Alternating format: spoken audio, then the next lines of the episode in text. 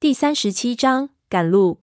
这是很长的一段山路，我本来应该长话短说，但是一路上，胖子还是不放弃的在进行各种旁敲侧击。这个鬼影也根本不防备。很快我就知道，他并不是因为对我们没有防御之心，而是因为他根本就认为我们不可能活着出去。胖子当时问了几个比较重要的问题，第一个是关于舍利的。胖子首先问他。这些猞猁是养来吃的吗？鬼影回答：“是。他以前是做特务的，学过很多驯养动物的方法。这座山因为猎人很少，所以猞猁特别多。这些猞猁都是他养的，现在树油已经很多了。猞猁非常聪明，而且通人性。他用当时特务联交的方法，经过摸索改进，找到了驯养猞猁的方式。猞猁非常强壮。”而且速度非常快，爬树、游泳都很厉害。他用这些舍利害了不少人，包括很多来这里狩猎的人。第二个问题是关于盘马的。胖子问他盘马的情况，但他只是警号而不语，说大概是死了。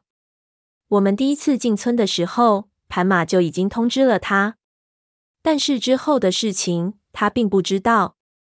我知道他有所隐瞒。但是也不敢继续问下去。之后一路无话，走了不到一盏茶的时间，我们就来到了一个杂草丛生的地方。能打到烂泥中有很多设备和帐篷的残骸，一看就是一个废弃了很长时间的营地。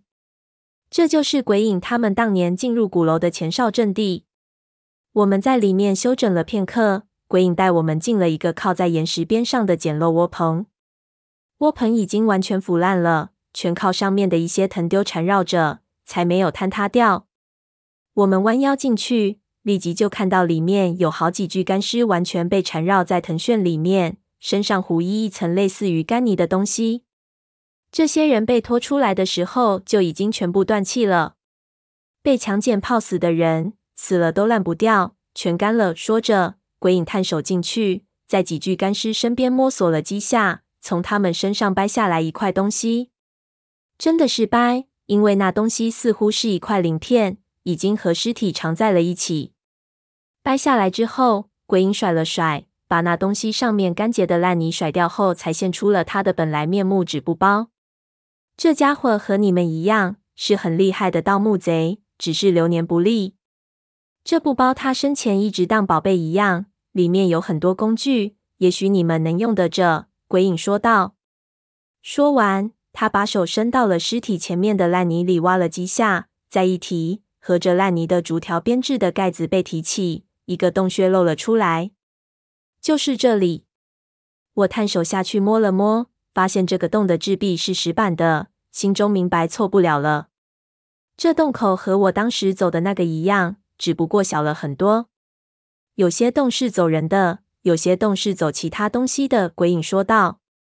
但是有一个窍门，一你要找到一个很特别的影子。这个密骆驼和其他的都不一样。在这个影子面前，你可以使用这个。他从怀里掏出来一个水壶，里面是火油。你把火油倒在这个密骆驼前面的地面上，油的走向会告诉你们接去的路线。是如何的不一样法？我问道。我不知道，这个每次都有区别，但是我能保证。你看到这个密骆驼之后，立即能感觉到异样。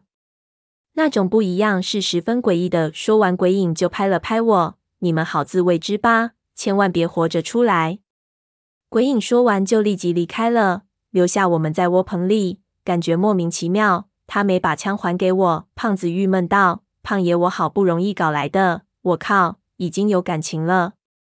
他要给了你枪，你会如何？”我立即打断他的腿，然后把他的舍利都烤来吃了。胖子道：“那人家是对的，你以为人家是傻啊？”我道：“不过他也算有良心，把武器拿走了，但是也给了我们东西。”胖子边说边翻开鬼影给我们的布包，把里面的东西全部摊开在的，看里面有些什么东西。边上的几具尸体看着让人发寒，在这些尸体边上看他们的遗物，而且是这种看法。我觉得不是特别礼貌，但当我看到其中的几样东西时，却也被吸引了过去。一里面倒出来的很多东西我都不认识。胖子脸上也是一半疑惑，一半兴奋。我问他如何，他从那些东西里挑出一根手臂长的铁刺丢给我。我拿起来仔细看，整根铁刺上了黑漆，不知道是怎么处理的，一点也没有脱漆的痕迹。在手电光下，铁刺呈现出一种非金属的质地，但是从其重量来判断，它一定是金属器。铁刺的尖头非常锋利。在中段有一些增加摩擦力的花纹，仔细看能看到铁刺的一边有六个骨篆字。这是古代扒手用的一种小工具，用来敲开一些很精致的珠宝盒。一用这种铁刺插人锁缝，然后一用力即可敲开珠宝盒。这些珠宝盒一般用锡做成，非常难以破坏。同时，这东西也可以用来破坏不是特别结实的砖墙。它是用铸件的工艺锻制的，在铁刺的中心。还有一根铜制的，有一点儿弯曲的芯，非常坚硬。以前我入手过几根，但是货的人非常少，出手太难，后来就都自己玩儿了。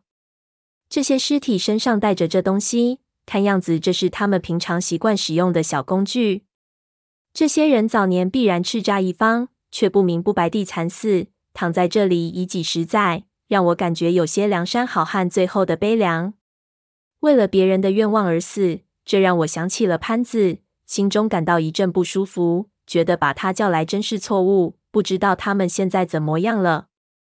内疚是一种很不好的情绪。我其实明白，很多情绪的产生，并不是为了别人。对于潘子的安危，我是否真的关心？也许我只是不想自己内疚。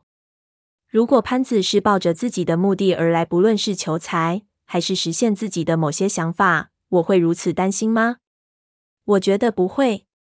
所有人在一开始就已经做好了迎接自己结局的准备，这是我的心态。在某种程度上，我的内心已经是一个彻头彻尾的盗墓贼了，也不知道这是好事还是坏事。这些尸体已经干枯开裂，很难检测死因了。之前鬼影说过，这里很多人的死亡都很离奇，没法一一推测死因。要是因为看到尸体而停滞不前，那就不用进去了。胖子把所有翻出来的东西都分了类，很多东西我都不知道怎么用。那都是些零碎的小件，还有一些火折子。一我对这东西很有好感，还有一些用动物的甲片做的，好像纽扣一样的东西，用铁丝穿着。鬼影说这些东西有用，我也不敢不信，就让胖子把这些都收好，万一我们也挂了。这些东西还能恩惠后来人。零碎里面还有几个让我特别在意的东西，那是几个将硬币压扁之后做成的奇怪的小饰品。